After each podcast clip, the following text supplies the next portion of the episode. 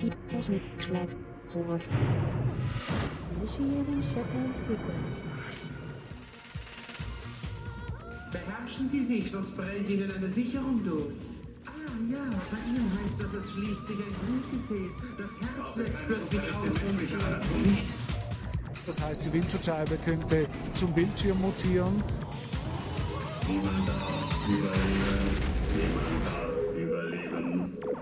Und inzwischen eröffnen nun Computer und Internet ganz neue Austausch- und Informationskontrolle äh, Kanäle über Grenzen hinweg.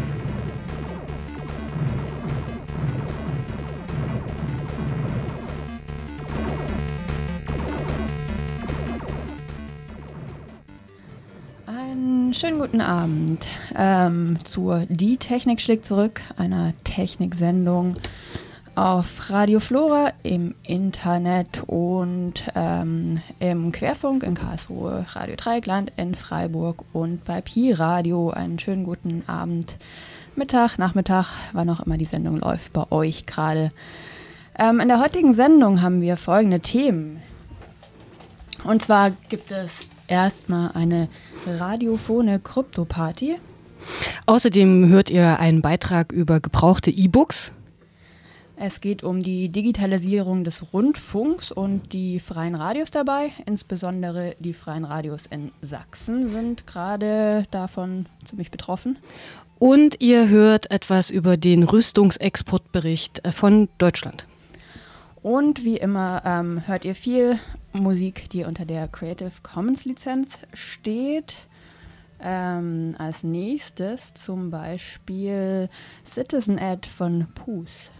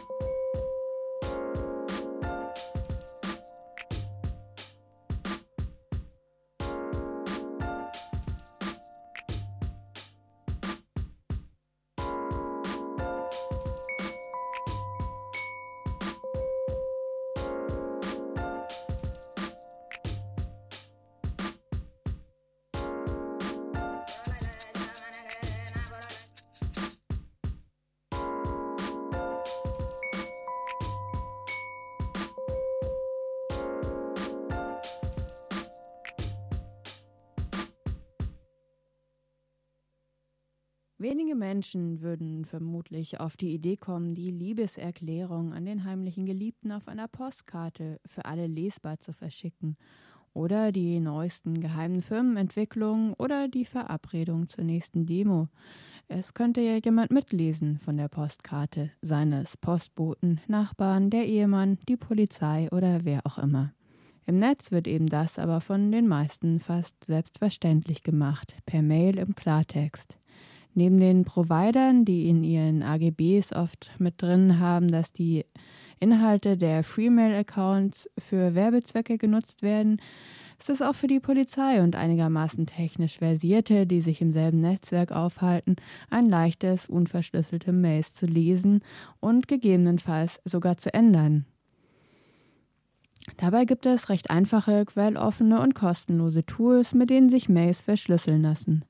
Wieso nutzen diese Werkzeuge so wenig? Ein zusätzlicher Arbeitsaufwand?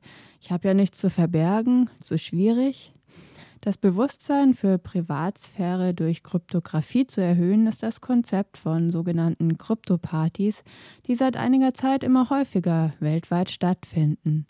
Ein wichtiger Part dabei ist auch die Schulung in der praktischen Anwendung von Kryptographie auf dem Rechner. In Hannover fand neulich eine Kryptoparty statt, auf der ich mich mal umgehört habe.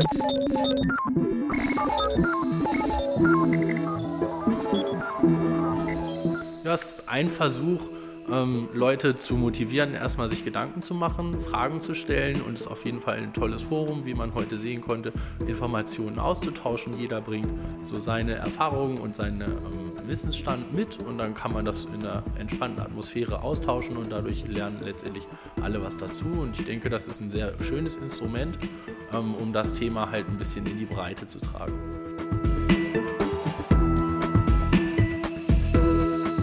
Hoffe, ich sage nichts Falsches, weil ich jetzt kein offizieller Vertreter der Krypto-Party-Bewegung bin.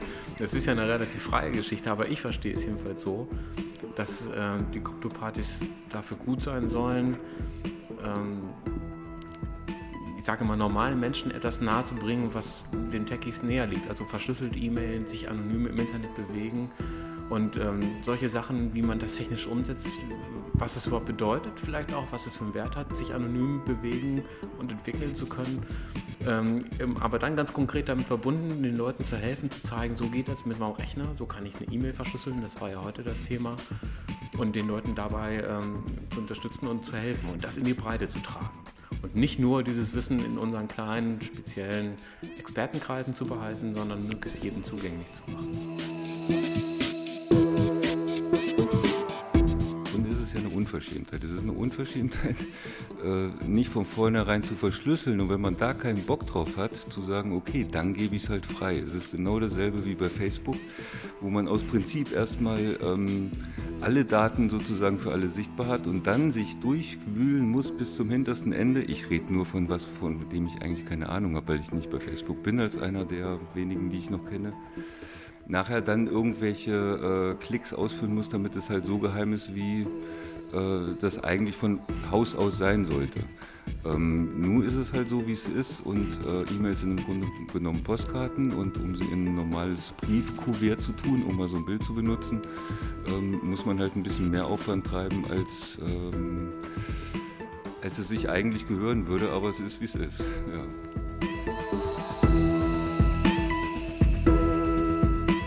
Stichwort Kryptographie. Wozu braucht man das eigentlich im Internet? Ähm, ja, verschiedene Sachen. Also ähm, wir haben uns heute vor allen Dingen angeguckt, ähm, verschlüsselte Kommunikation mit anderen Leuten äh, über E-Mail und über Instant Messenger. Und äh, andere Themen sind natürlich halt auch äh, verschlüsselte ähm, Kommunikation zu Serversystemen, Webservern, zum Beispiel, wenn ich mir Webseiten angucke. Ähm, aber wie gesagt, wir haben uns gerade heute Nachmittag ganz viel Kommunikation angeguckt und das ist wichtig, wenn ich mit Leuten schreiben möchte oder Nachrichten austauschen möchte ähm, und nicht möchte, dass jemand anders mitliest und auch garantieren möchte, dass keiner halt diese Nachricht zwischendurch ändert, sodass halt sichergestellt ist, dass ähm, meine Nachricht genau so, wie ich sie geschrieben habe, bei dem anderen Menschen ankommt. Jetzt ähm, unterteilen sich ja diese Verschlüsselungen in symmetrische und asymmetrische so grob. Was ist denn da der Unterschied?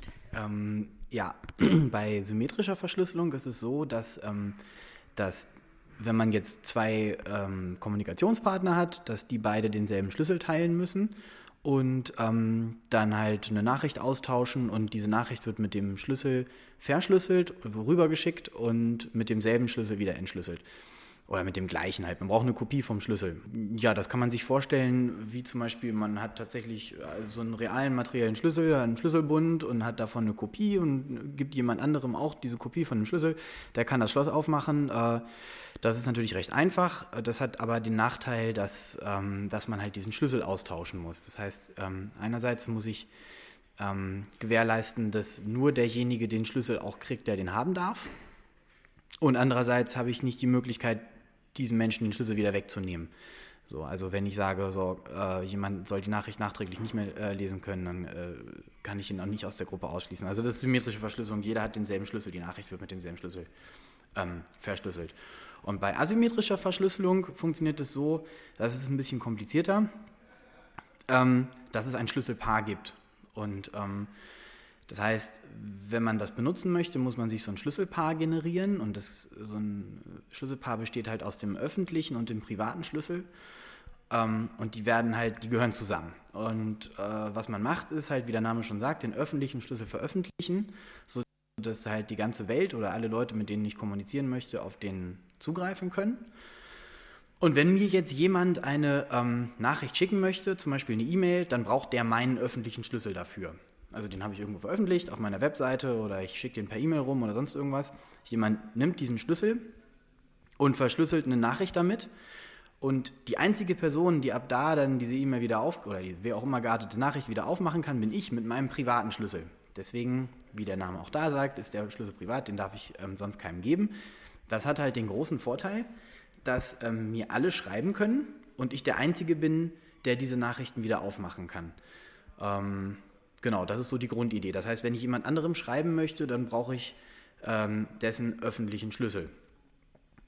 Ähm, und das funktioniert auch noch, äh, damit kann man auch noch andere Dinge tun. Äh, zum Beispiel, was ich, was ich am Anfang sagte, interessant ist auch, ob, man, äh, ob die Nachricht nicht verändert wurde zwischendurch auf dem Übertragungsweg. Ich kann nämlich auch diese Idee von öffentlichen und privaten Schlüsseln dazu nutzen, ähm, Nachrichten zu signieren. Also kann ich zum Beispiel meinen privaten Schlüssel nehmen und damit meine Nachricht signieren, also unterschreiben und jemand anderes kriegt diese Nachricht und möchte prüfen, ob die Nachricht tatsächlich von mir ist und ob sie zwischendurch nicht verändert wurde durch jemanden. Und der nimmt dann meinen öffentlichen Schlüssel und damit kann man prüfen, ähm, ob die zu meinem privaten Schlüssel passt und ob sie äh, gleich geblieben ist.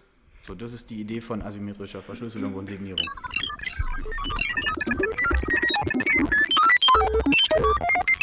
Wir haben das jetzt eben so abstrakt erzählt, was, wie man E-Mails verschlüsselt oder Nachrichten im Allgemeinen. Ähm, wichtig dazu zu erwähnen, das geht ähm, mit PGP oder GPG. Wenn man äh, das zum Beispiel mit dem E-Mail-Programm Thunderbird verwendet, dann gibt es da so eine Erweiterung, die heißt Enigmail und mit der kann man das machen.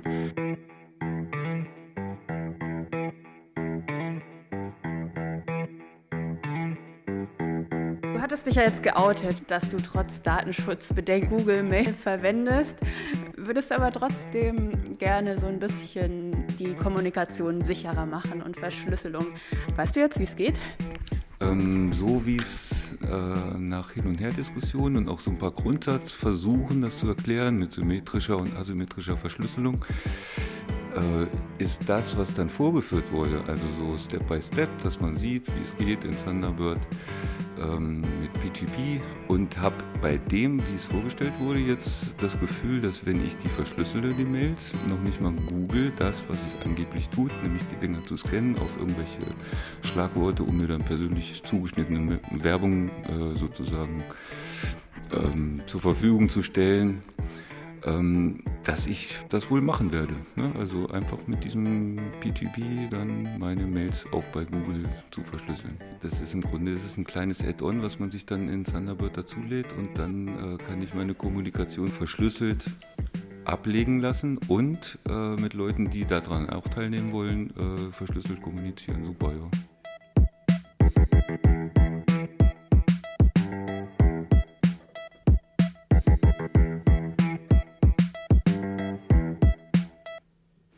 Ja, soweit von der Krypto-Party, die neulich im neu eröffneten hannoverschen Leine Lab stattfand.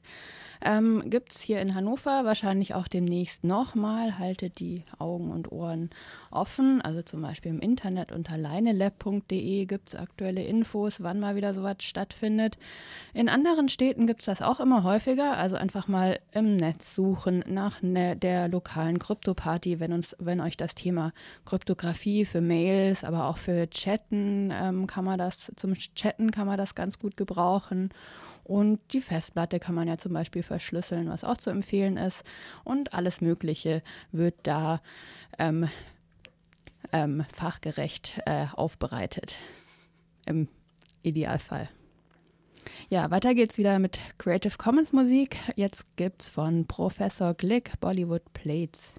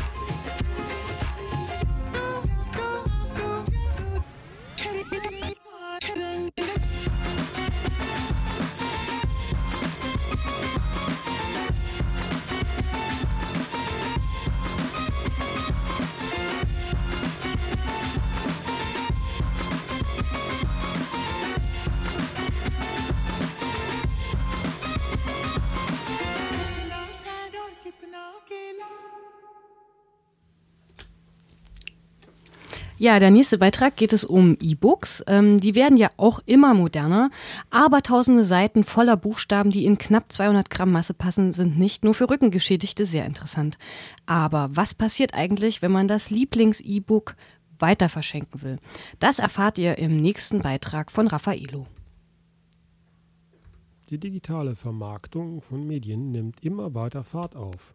Und das trotz des Umstandes, dass hier in der Regel die Handelsware nicht mehr verkauft wird, sondern höchstens eine Berechtigung zur sachgemäßen Nutzung dieser Daten. Auch scheinen die Abhängigkeiten von lizenzierten Geräten und Lizenzservern den meisten Kunden und Kundinnen genauso wenig Kopfschmerzen zu bereiten wie die schleichende Monopolisierung der Märkte. Zu den technischen Ausprägungen dieser Vermarktungsform gehört in der Regel auch dass derart lizenzierte Stücke nicht weitergegeben werden können oder auch nicht dürfen. Das zumindest in Deutschland geltende Recht der privaten Kopie wird somit ausgehebelt. Genauso ist ein freier Gebrauchtmarkt oder die Möglichkeit zur Schenkung nicht vorgesehen. Hier sprangen schon früh Drittfirmen in die Bresche. Das wohl älteste Projekt dürfte TheDCE.com sein, The Digital Content Exchange. Den Webseiten nach dürfte dieses Projekt um 2000 herum gestartet worden sein.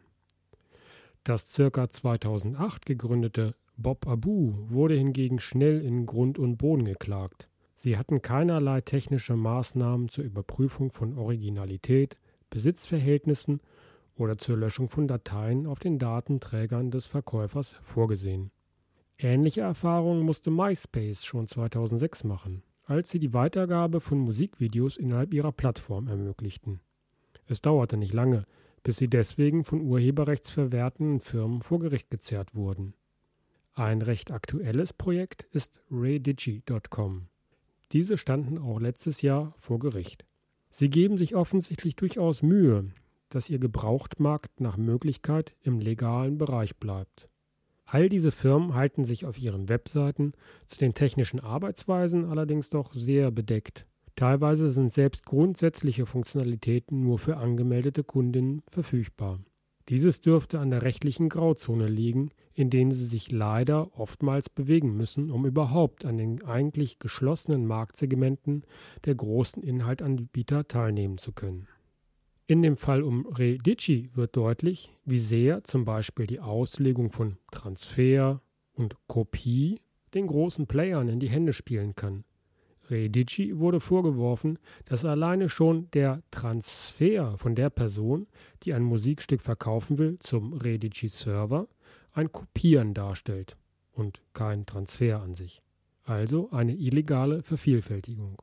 Einem großen Player wie zum Beispiel Amazon würden die Anwälte mit solchen Kleinigkeiten gar nicht erst kommen. Dass Kopieren eine technische Notwendigkeit ist, um Daten von A nach B zu schaffen, unabhängig von einer anschließenden Löschung der Quelle, wird hierbei je nach Auslegung in feinstem Legalesisch auseinandergedröselt. Auch die großen Inhalteanbieter wie Amazon, Apple äh, mit iTunes und wie sie nicht alle heißen, müssen Daten kopieren.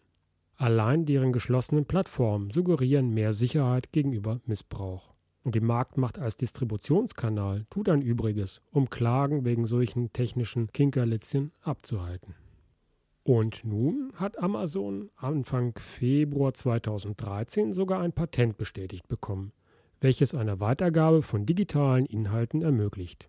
Diese Weitergabe kann ein Verleihen sein oder auch ein Weiterverkauf oder zum Beispiel eine Schenkung. Schon eingangs beschreibt dieses Patent allerdings auch eine Notwendigkeit, den an sich verlustfreien und grundsätzlich unvergänglichen Daten in Anlehnung an die physikalische Welt der Dinge eine Vergänglichkeit angedeihen zu lassen. Die Patentschrift spricht hierbei von der Notwendigkeit, eine Knappheit der Ware sicherzustellen. Natürlich, wie sonst würde Marktwirtschaft funktionieren. Bücher zerfleddern beim Gebrauch, CDs verkratzen, Schallplatten noch mehr und von Audiokassetten und VHS-Bändern mal ganz zu schweigen. Also sollen dem Willen Amazons zufolge auch die digitalen Daten im Laufe der Weitergabe von Personal Storage zu Personal Storage so langsam zerfleddern und zerkratzen. Ganz so physikalisch geht es dann aber natürlich doch nicht zu. Die Menge der Weitergaben wird ganz einfach mit einem Zähler gedeckelt, der bei jeder Weitergabe einfach dekrementiert wird. Ganz schnöde also. Wie oft so eine Nutzungslizenz nun weitergereicht werden darf, legen die Verlage und Musiklabel fest welche die Besitzrechte an dem jeweiligen Werk innehaben. Aber will Amazon eigentlich wirklich einen Gebrauchtmarkt aufmachen? Schließlich schmälern sie damit ihren eigenen Gewinn. Dazu gibt es derzeit verschiedene Meinungen. Amazon sind nicht so groß geworden, weil sie nicht wissen, wie sich Marktmacht nutzen lässt. Mit ihrer durchgängigen Verkaufskette bis hin zum Endgerät haben sie den Hebel, um so einen Weiterverkauf durchzuziehen, ohne allzu viel Gefahren des Missbrauchs zu offenbaren. Auch bleibt die Wertschöpfungskette für alle Urheberrechtsinhaber und Vermarkter beruhigenderweise in einer Hand.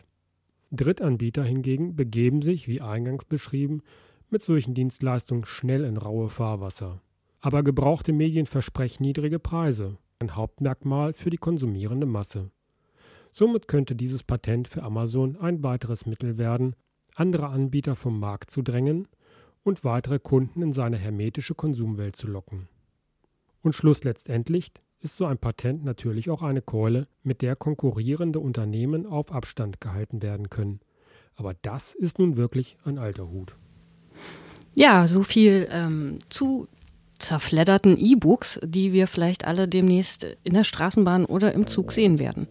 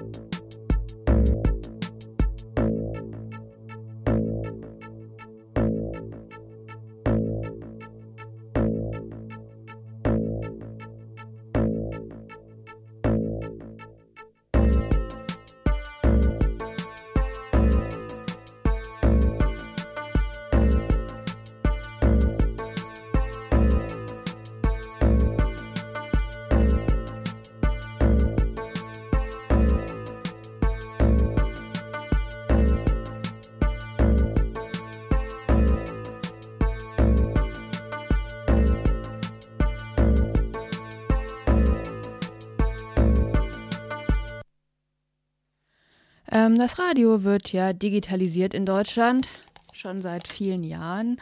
Ähm, insbesondere in Sachsen müssen sich die freien Radios momentan mit Angeboten der Medienanstalt beschäftigen, die, die zwar eine Förderung der digitalen Verbreitung beinhalten, aber gleichzeitig einen Verzicht der FM, also der analogen bisherigen Verbreitung ab Ende 2014 fordern. Radio Blau aus Leipzig hat sich dazu mit Jörg von Radio T aus Chemnitz unterhalten. Der geht erstmal auf den Verlauf der bisherigen Digitalisierung ein. So, also erstmalig taucht das irgendwie 87 auf als Beschluss der EU, ein digitales Rundfunknetz aufzubauen. Das hat dann in den frühen 90er Jahren in Deutschland tatsächlich auch stattgefunden. Es gab immer schon Bundesländer, die da sehr aktiv waren. Es gab Bundesländer, die gesagt haben, das wird für uns nichts oder das kommt für uns nicht in Frage. Ähm, das gab dann über Förderung ähm, viele Angebote von auch privaten Rundfunksendern, aber eben auch der öffentlich-rechtliche Rundfunk äh, ist dort eingestiegen, hat viel Geld ausgegeben. 2008 war dann klar, das wird so nichts. Also in zehn Jahren hatten sie dann irgendwie 500.000 verkaufte Rundfunkempfänger, wo noch nicht mal klar war, dass ähm, überhaupt die Hörer das trotzdem noch hören. Also die Rundfunkempfänger waren ja schon immer auch Mehrfachempfänger, die konnten also in dem Fall auch UKW empfangen. Und ähm, das war natürlich nichts im Verhältnis zu 300 Millionen ähm, UKW-Empfängern, äh, die im Umlauf waren. Also DAB hat einfach kein Land gewonnen. 2008 sind dann in großen Ordnung Sender ausgestiegen, auch öffentlich-rechtliche, wie der MDR zum Beispiel, aber vor allem eben die Privaten, denen das zu teuer war und die dann auch keine Förderung mehr bekommen haben, die einfach gesagt haben, es lohnt sich nicht, hört keiner, will keiner, lass mal sein. 2011 gab es dann im August 2011 einen Neustart unter dem Namen DAB Plus, hatte vor allem nochmal vermarktungstechnische Gründe. Zum einen das Plus und zum anderen hängt damit auch zusammen, dass ein anderer ähm, Audiostandard eingesetzt wurde, der also eine sparsamere Datenrate produziert und trotzdem gut klingt oder klingen soll. Also im Verhältnis die Hälfte der Datenbewegung bei ungefähr gleichem Klang und das Besondere daran war, dass eben wieder ein Teil der privaten Radiosender eingestiegen sind. Was ja immer klar war, duales System, die Privaten müssen mit ins Boot, egal ob kommerziell oder nicht kommerziell. Sonst wird das nichts mit dem Durchsatz, ähm, dass sich äh, DAB Plus durchsetzen wird. Und das nennt sich dann der sogenannte Bundesmux, sind 13 Programme, die vor allem entlang der Autobahnen äh, zu empfangen sind vielen Standorten gibt es auch noch mal so stadtweite Sender, zum Beispiel in Leipzig und Chemnitz bisher noch nicht. Der wird erst am 1. April aufgeschaltet und mit diesem 1. April-Datum kommt dann auch diese Landesbedeckung der Regionalmux, der Sachsenmux, der bis jetzt noch nicht existiert, in anderen Bundesländern allerdings schon existiert. Da ist Bayern wieder mal am weitesten voran, aber auch in anderen Bundesländern gibt es sowas schon, in Berlin zum Beispiel aber in Sachsen eben noch nicht und das kommt erst am 1. April. Und damit steigt dieser Landesmux äh, ein und wir sollen eigentlich dabei sein, die nicht kommerziellen, die Privaten haben schon abgewinkt, haben gesagt, nein, machen wir nicht, wir senden auf alle Fälle weiter bis 2025 auf UKW und gehen erst drauf, wenn sich das wirklich durchgesetzt hat am Markt. Ansonsten geben wir unser Geld nicht nochmal dafür aus. Auf die Gründe, warum die Privaten gesagt haben, da machen wir nicht mit, würde ich jetzt gerne eingehen. Aber bevor wir das tun, denke ich, sollten wir mal klären, dieses Wort, was du öfter benutzt hast, MUX. Da kommen wir auch ein bisschen noch auf die mhm. technische Seite von DAB und vielleicht auch anderen äh, digitalen Audioverfahren. Also das ist nennt eigentlich Multiplex. Früher hieß es mal Bouquet weil es so schön ähm, optimistisch klingt. Jetzt heißt es Multiplex in der Regel, wird abgekürzt meistens MUX. Und das heißt, stehen ungefähr 1000 Units zur Verfügung, also Kapazitätseinheiten, die dann entsprechend aufgeteilt werden können, je nachdem, wie viel man sich leisten kann. Das kostet also eine Summe X, diese 1000 CU, wie sie abgekürzt werden. Und man kann sich eine entsprechende Menge kaufen. Und ähm, entsprechend, je nachdem, wie viel man sich davon kauft, entsprechend klingt. Ne? Also das ist ähm, allgemein wird ja gesagt, der digitale Rundfunk hat einen besseren Klang, weil das Rauschen weg ist, aber das stimmt natürlich nur so lange, wie das ähm, entsprechend nicht runtergerechnet wird und äh, man entsprechend auch die Datenrate hat. Man kann das auch vergleichen, also ähm, so der Einstieg für Stereohören ist 56 CU, das ist die niedrigste Größe und entspricht ungefähr 128 Kilobit in der Sekunde bei MP3. Also vielleicht mal so als Richtwert. Aber jetzt zu der Frage, die ich sehr interessant finde. Warum haben denn die privaten kommerziellen Radios gesagt, wir möchten da bitte nicht mitmachen? Na, zum einen ist es eben eine Doppelbelastung. Ne? Man kann nicht sagen, wir verzichten auf UKW. Wir, die Privaten haben auf UKW eine ganze Menge Hörer, so zwischen 80 bis 200.000 oder so hier in Sachsen. So, und keiner weiß eigentlich, wer dann auf DAB Plus hört. Es gibt auch momentan noch keine Analysen. Ich habe mal mit der Media Broadcast geredet, die hat zu mir gesagt, es gibt auch vorläufig keine Analysen nach Hörern. Es gibt bisher nur verkaufte Geräte, was allerdings was anderes ist als Hörer. So, und ähm, die sagen, Doppelbelastung rechnet sich nicht für die paar hundert Hörer, möglicherweise die es vielleicht gibt in Sachsen, das noch zusätzlich auszustrahlen, nur mal um so eine Größenordnung zu sagen, also 56 CU, also dieser niedrigste Standard Stereo, kostet ungefähr so 25.000 pro Jahr. Beim Einlesen in das Thema habe ich auch das Argument äh, gefunden, dass die Bereiche, die durch DAB bestrahlt werden, ähm, also die Verbreitungsgebiete größer sind als die bisherigen Verbreitungsgebiete der lokalen Rundfunkstationen, die nicht alle, aber meistens doch auf das Gebiet einer Stadt mehr oder weniger begrenzt sind. Und wenn dann mehrere in so einen Mux reingehen, sich die Werbekunden dann auch gegenseitig wegnehmen. Tatsächlich wird ja bisher noch unterschieden bei UKW. Es gibt halt den bundesweiten Senderketten, es gibt landesweite Senderketten und es gibt halt die lokalen Sender und manchmal auch lokale Senderketten. Beispiel ist ja sowas wie Radio Chemnitz 102.1, was dann oder Radio Leipzig oder Radio Lausitz oder sowas. Das sind ja auch gemeinsam Verbunde, aber eben trotzdem in einer lokalen Ausrichtung. Das funktioniert so nicht mehr. Die kleinste Einheit, die es momentan gibt, ist der Regierungsbezirk. Also Regierungsbezirk Leipzig, Regierungsbezirk Chemnitz, Regierungsbezirk Dresden. Es gibt momentan keine kleineren Einheiten.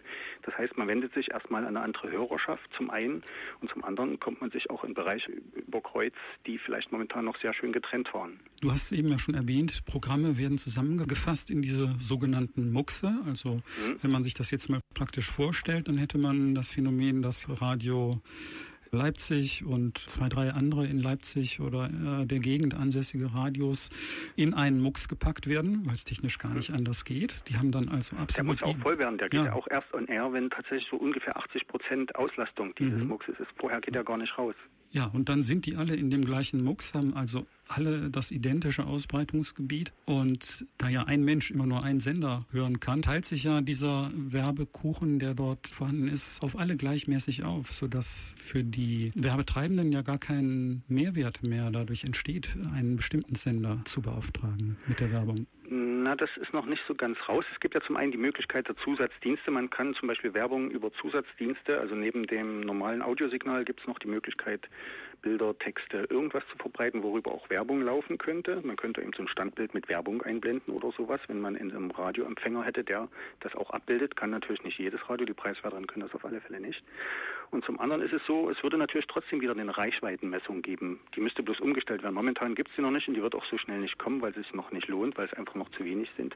Aber irgendwann wird es natürlich diese Reichweitenmessung per Telefon, wie sie jetzt auch schon bei UKW gibt, wieder geben. Und dann kann man danach dann berechnen, so und so viel Werbekuchen kriegt der ab und so und so viel Werbekuchen kriegt der ab. Aber diese Umstellung gibt es noch nicht und die ist auch noch nicht in Sicht. Mhm.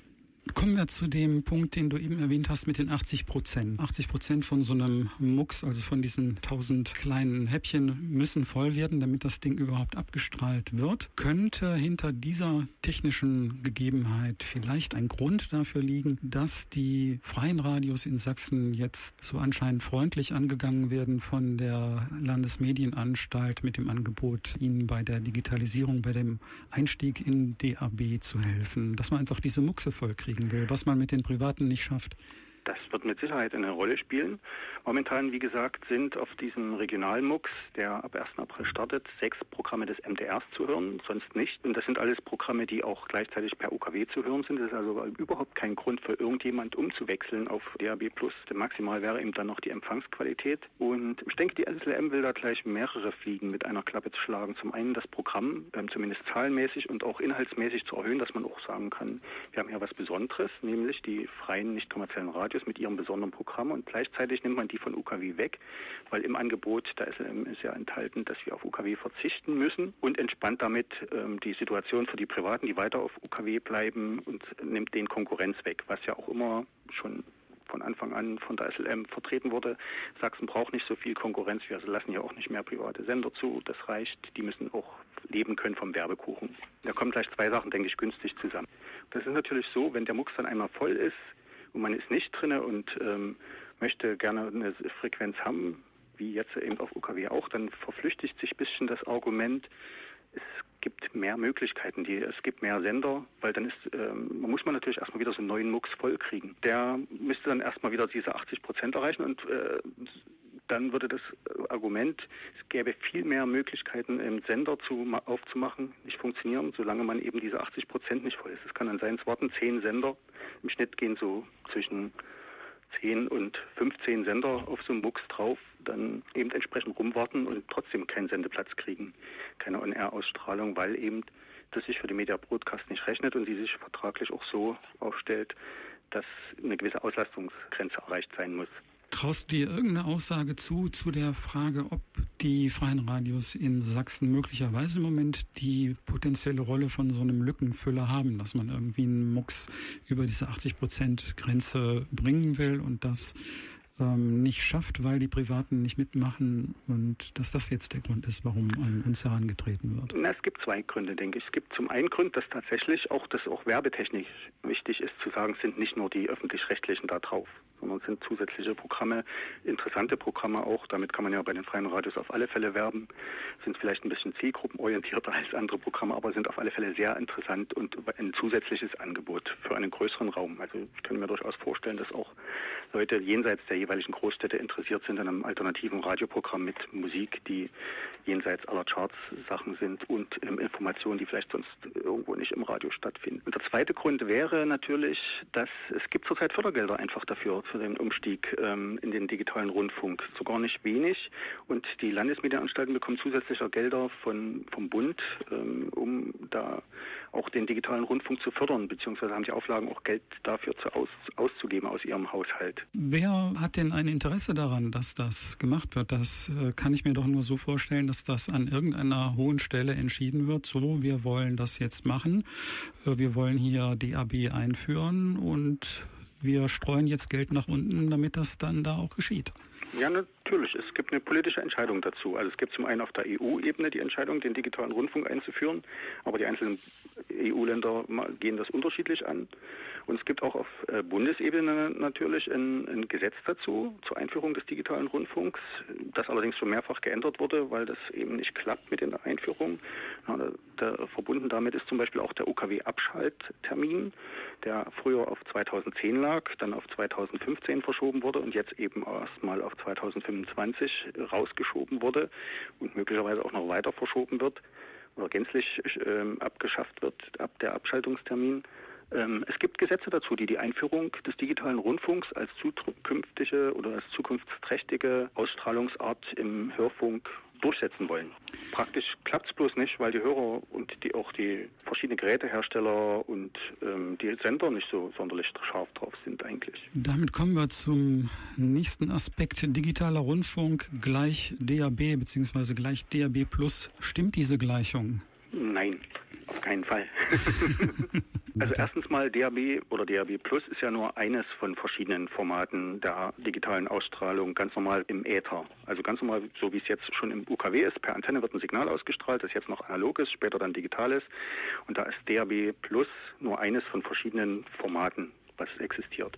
Sehr populär ist auch noch in anderen Ländern, insbesondere äh, DRM, das Digitalradio Mondiale genau den Vorteil hat, dass diese äh, Paketbindung nicht existiert. Ne? Also so wie diesen MUX, den es eben bei DAB Plus gibt, den gibt es dort nicht. Da kann man einfach Sender hintereinander anhängen. Wenn einer kommt, ist er drauf, wenn er zahlt. So, das funktioniert zum Beispiel bei DAB Plus nicht. Das funktioniert sehr gut bei DRM. Sehr populär ist außerdem, weil es dazu schon eine Infrastruktur gibt und in anderen Ländern ist es auch so, dass über DVB-T, also eigentlich ein Fernsehverbreitungsformat, dass da auch das Radio drüber abgestrahlt wird hat noch ein paar Probleme beim mobilen Empfang, aber daran wird er auch gerade immer weiter verbessert. Es kann durchaus sein, dass in anderen Ländern dieser Standard sich als Radiostandard durchsetzt.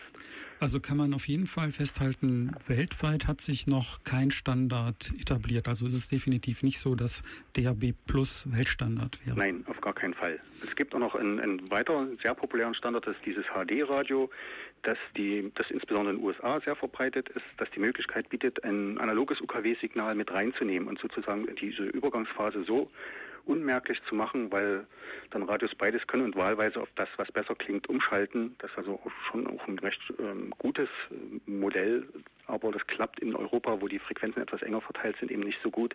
Deswegen ist das hier nie groß zum Einsatz gekommen.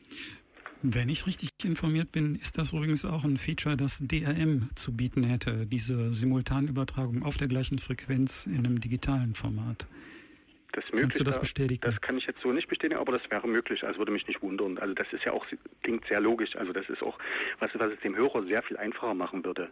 Dann hätte man, hm, man würde sozusagen auf der gleichen Frequenz bleiben, sondern würde nur umschalten jetzt auf den ähm, digitalen, digital, digitale Abmischung oder wie man es genau. nennen will, so wie man auch bei vielen Geräten umschalten kann zwischen Stereo und Mono. Genau, das würde sogar wahrscheinlich automatisch gehen. Also es gibt mhm. inzwischen ist die Technik ja so intelligent, die prüft selbst, wie ist die Fehlerrate, wie ist das und das und entscheidet wahlweise um, bis hin zu, dass sogar Radios, die per Internetstream arbeiten, ähm, dann auch noch ähm, abgefragt werden, ob der Internetstream steht und ob vielleicht die Klangqualität dort besser ist. Hast du eine Vermutung, warum in Deutschland diese Gleichsetzung DRB Plus gleich Digitalradio so forciert wird und DRM als möglicher Standard totgeschwiegen wird? Ich hoffe, dass das eine angemessene Bezeichnung ist aus, aus deiner Sicht.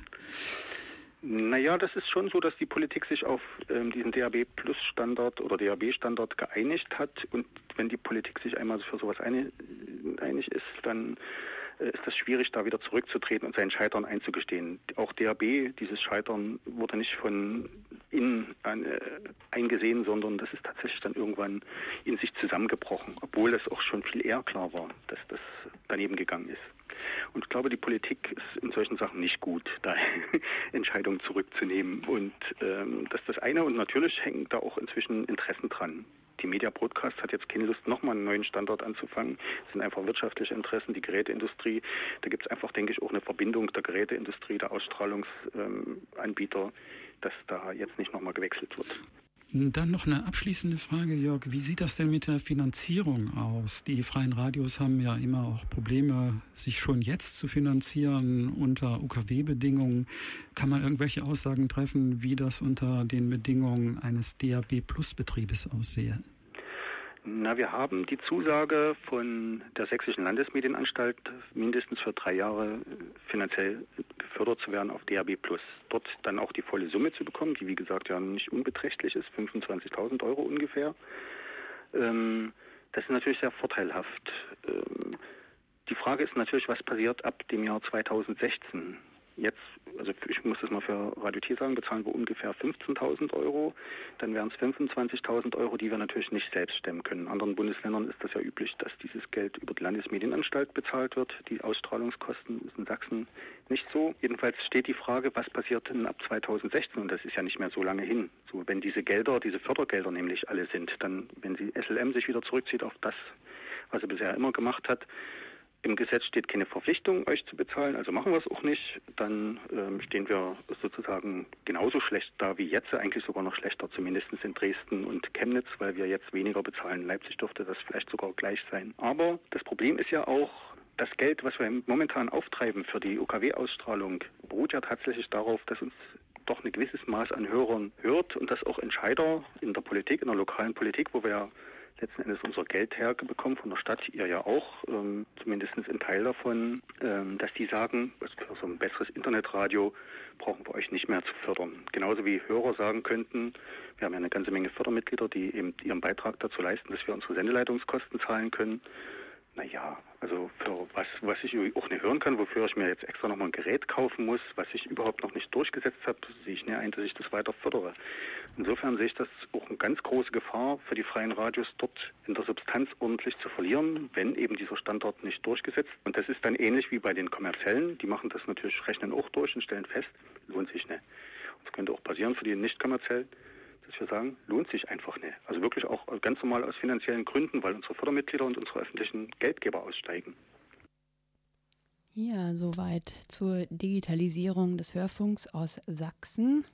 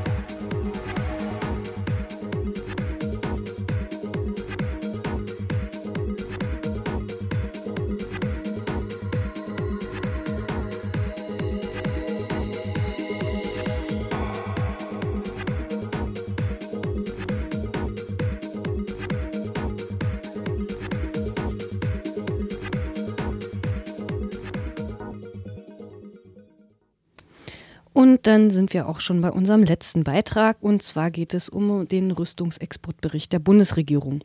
Eine aktuelle Studie des Friedensforschungsinstitutes lässt auf den ersten Blick positive Entwicklungen im Bereich Rüstungsindustrie zu. So soll sich die Rüstungsindustrie nach dem Ende des Kalten Krieges verkleinert haben. Doch einen Haken gibt es in dieser Studie trotzdem und dieser Haken heißt Deutschland. Deutschland ist nämlich das einzige Land, dessen Rüstungsindustrie in den letzten Jahren sogar gewachsen ist. Mit Leopardpanzerexporten nach Saudi-Arabien und der Entwicklung neuer Cyberwaffen konnte man einen Exportwert von rund 1,4 Milliarden Euro verzeichnen. So steht es zumindest im aktuellen Rüstungsexportbericht der Bundesrepublik. Radio Korax aus Halle sprach aus diesem Anlass mit Martin Singe vom Grundrechtekomitee.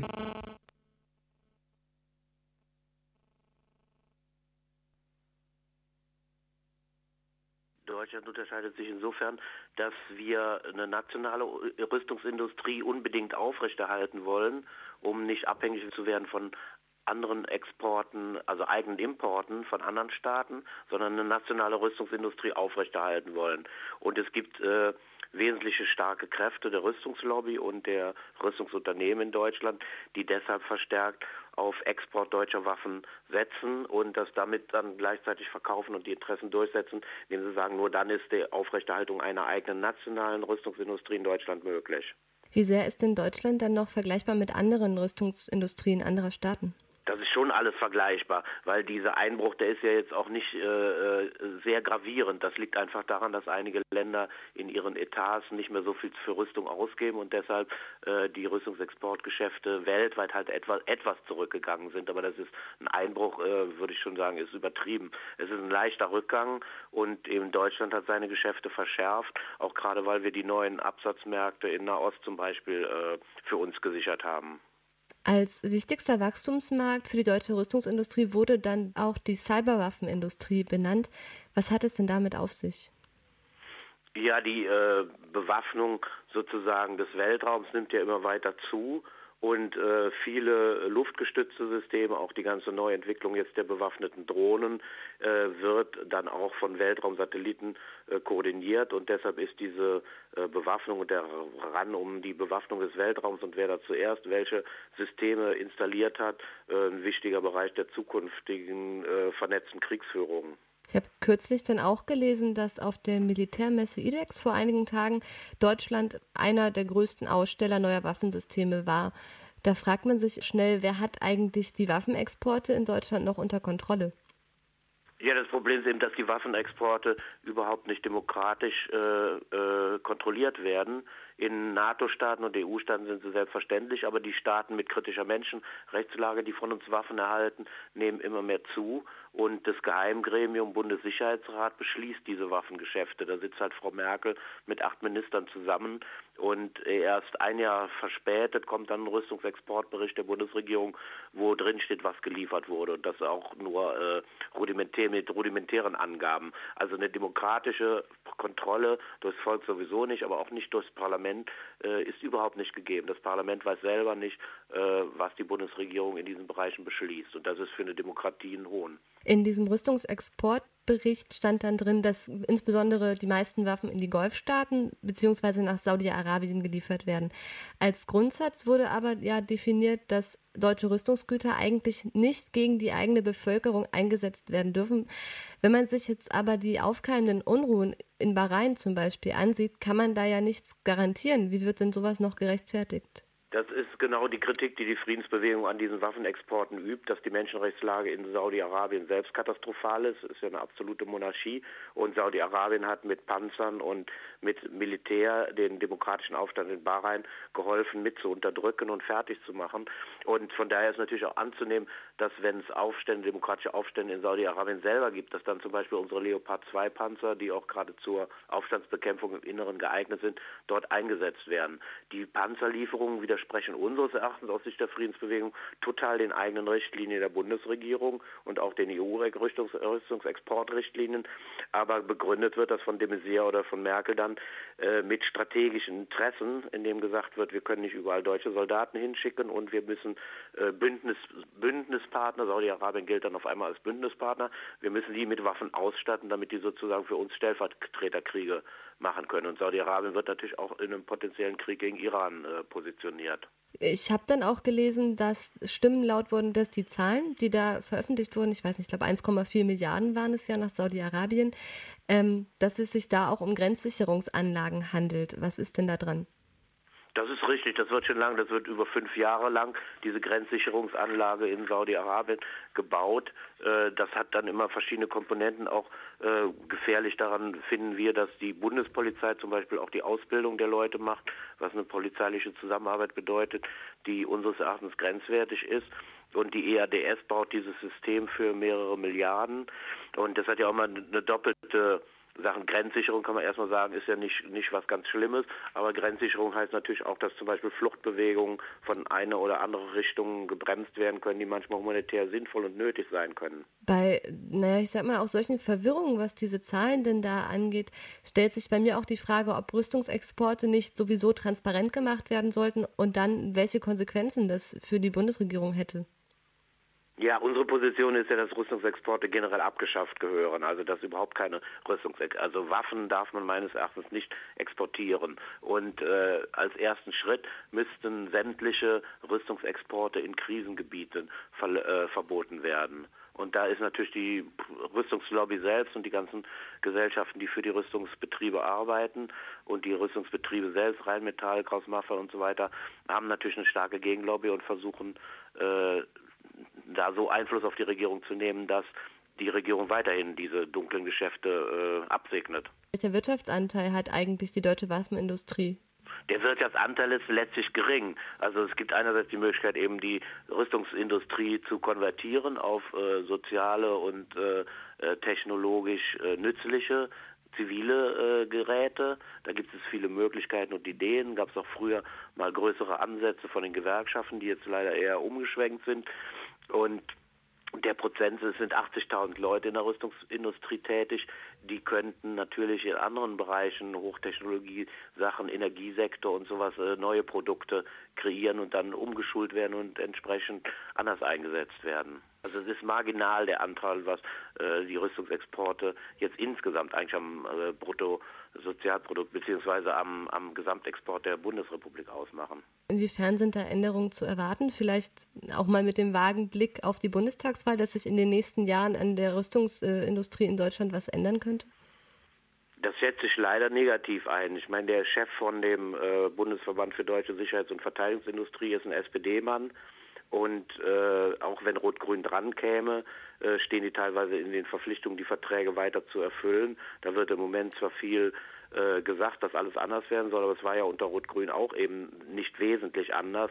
Und die Rüstungsindustrie hat da eine sehr große Lobby, so dass äh, da von der neuen Bundesregierung meines Erachtens nicht so sehr viel zu erwarten ist. Unter es sei denn eben, äh, es gelingt der Friedensbewegung und der bundesdeutschen Öffentlichkeit so viel Druck zu machen, dass es äh, tendenziell undurchsetzbar wird, solche Entscheidungen. Das ist wichtig und deshalb äh, planen wir weiter halt Aktionen des Widerstandes an den Rüstungsstandorten und, und an den politischen Standorten, wo solche Sachen entschieden werden. Ja, das äh, war ein Beitrag aus ähm, Radio Korax, äh, von Radio Korax aus Halle.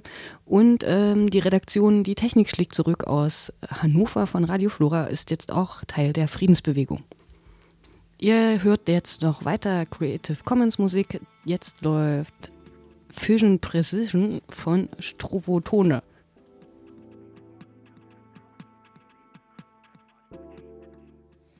Ja, und wir verabschieden uns auch schon.